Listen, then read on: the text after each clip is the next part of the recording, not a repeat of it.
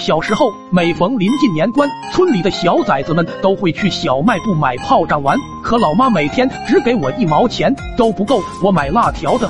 关子还站这干嘛？买点炮仗一起玩啊！我满脸的羡慕，但一摸口袋，比脸都干净，无奈只能眼巴巴的在一旁看着他们炸牛粪。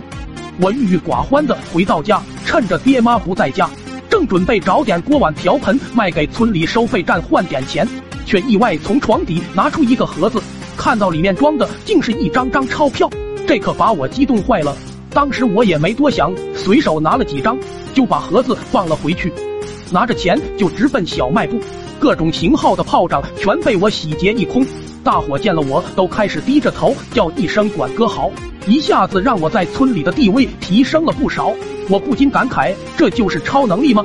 傍晚回到家，一进门我就傻眼了，只见老爹跪在地上抱着老妈的大腿痛哭，老妈则拿着一根竹条对着老爹不停的训斥道：“你个败家玩意，连老娘的钱都敢动了！”老爹一脸委屈的解释：“我我我我真的只拿了一毛而已。”可老妈明显不信，对着老爹又是一顿数落。就连没结婚时一百块钱丢了的事，都一股脑算在老爹头上，硬说是被他偷了。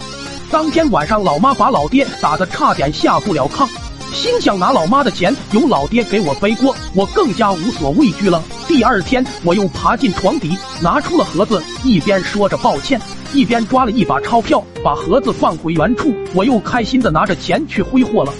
傍晚回到家，一场不用言语的误会又爆发了。老爹被打的那叫一个声嘶力竭、凄惨绝伦。老爹哭喊着解释说这次真不是他拿的，还让老妈去问问是不是我拿的。旁边的我一听，吓得裤兜子直抽搐。